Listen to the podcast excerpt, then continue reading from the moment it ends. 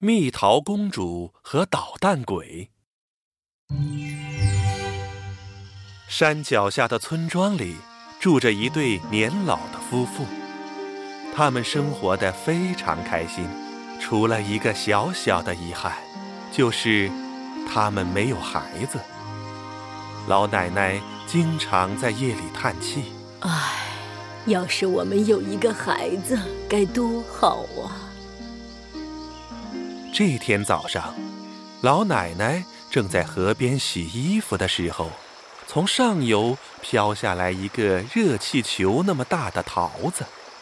老奶奶赶紧喊老爷爷：“老头子，老头子，河里有个巨大的桃子，快来帮我搬回家！”嘿呦，嘿呦，嘿呦，老爷爷和老奶奶一块儿把大桃子。搬回了家，真是不可思议！我从没见过这么大的桃子。老爷爷对着桃子左拍拍，右拍拍，看上去很好吃啊！我们把桃子吃掉吧。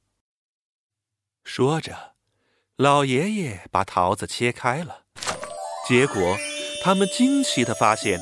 桃子中间躺着一个非常可爱的女宝宝，正在安静的睡觉呢。好可爱的小女孩，这是谁家的孩子呢？为什么会在桃子里？一定是神仙送给我们的礼物，我们收养她吧。女宝宝就这么成了老爷爷老奶奶的孩子。她被取名为蜜桃公主。蜜桃公主的饭量非常大，她一顿能吃掉一百个大肉包。除了非常能吃之外，她长得还非常快。第一天还是个小宝宝，第二天就会走路和说话了。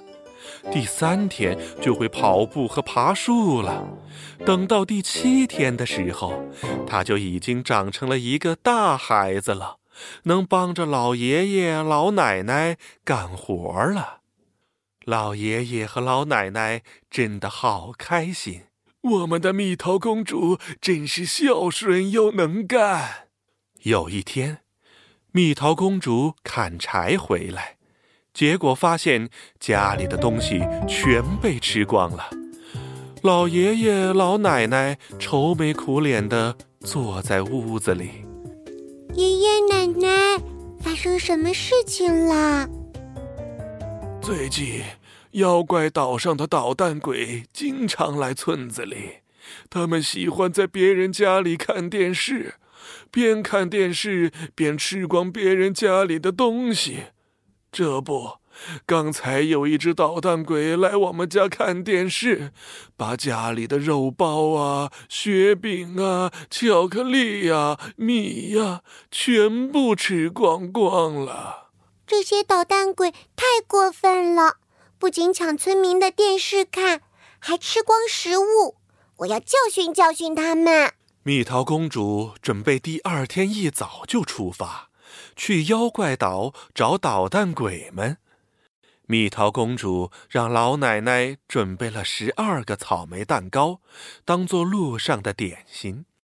第二天天还没亮，蜜桃公主就带着一把剑和十二个草莓蛋糕出发了。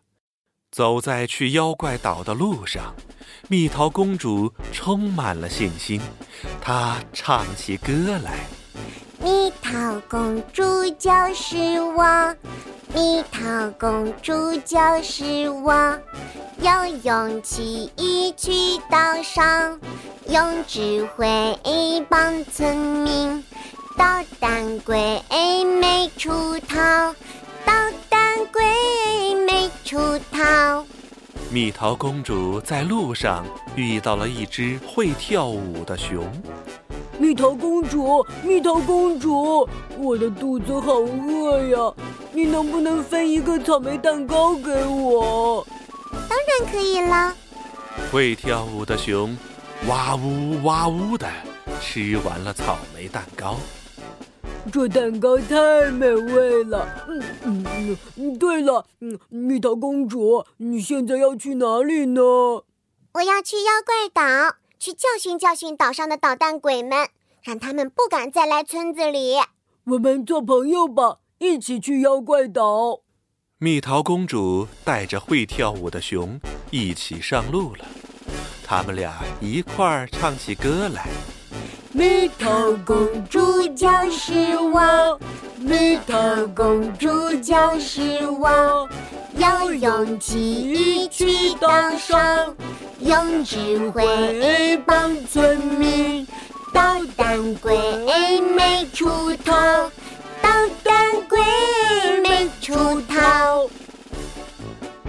唱着唱着，他们就走到了妖怪岛。会跳舞的熊有点害怕。呃，蜜桃公主，你说妖怪岛上会不会有一只会喷火的捣蛋鬼啊？我有点害怕。蜜桃公主握紧了她的剑。没什么好怕的，我们进去吧。蜜桃公主走进了妖怪岛，大喊了一声：“我要找你们的老大！”没有人理她。蜜桃公主这才发现，捣蛋鬼们都坐着一动不动的发呆呢。蜜桃公主又喊了一声：“我要找你们的老大！”这时候，才有一只捣蛋鬼说话了：“我就是捣蛋鬼老大，你是谁？为什么来到妖怪岛？”会跳舞的熊亮出了锋利的爪子，蜜桃公主拔出了剑。我是蜜桃公主，我警告你们，不要再到村子里看电视和吃东西了。我们不是故意的，只是我们太无聊了，每天除了发呆和睡觉，就没别的事情干了。有人说看电视很有意思，我们才会到村子里看电视的。还有，你们人类的食物也太好吃了，不知不觉就吃了很多，边看电视边吃东西，真是最有意思的事情了。天底下有意思的事情多了去了。说完，蜜桃公主让会跳舞的熊跳起了舞。呼哈，哈，呼哈，大家都来吧，哈，一起跳舞吧，呼哈，大家跺跺脚，等等，迈开大腿跳，哈，一起跳啊跳，跳跳。所有的捣蛋鬼们跟着跺脚、转圈圈、跳起舞来了。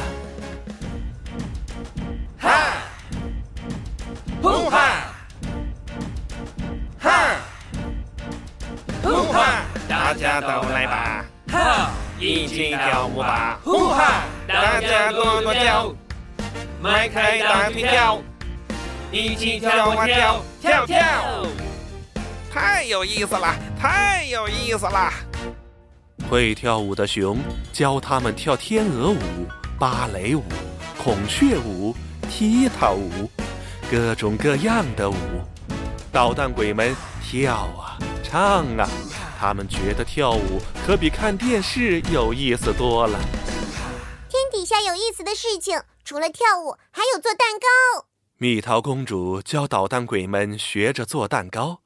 草莓蛋糕、樱桃蛋糕、橘子蛋糕，各种各样的蛋糕。捣蛋鬼们觉得做蛋糕很有意思，吃蛋糕更有意思。现在呀，妖怪岛上的捣蛋鬼们不再觉得无聊了，也不再跑进村子里去骚扰村民们了。捣蛋鬼们现在都忙着学跳舞和做蛋糕呢。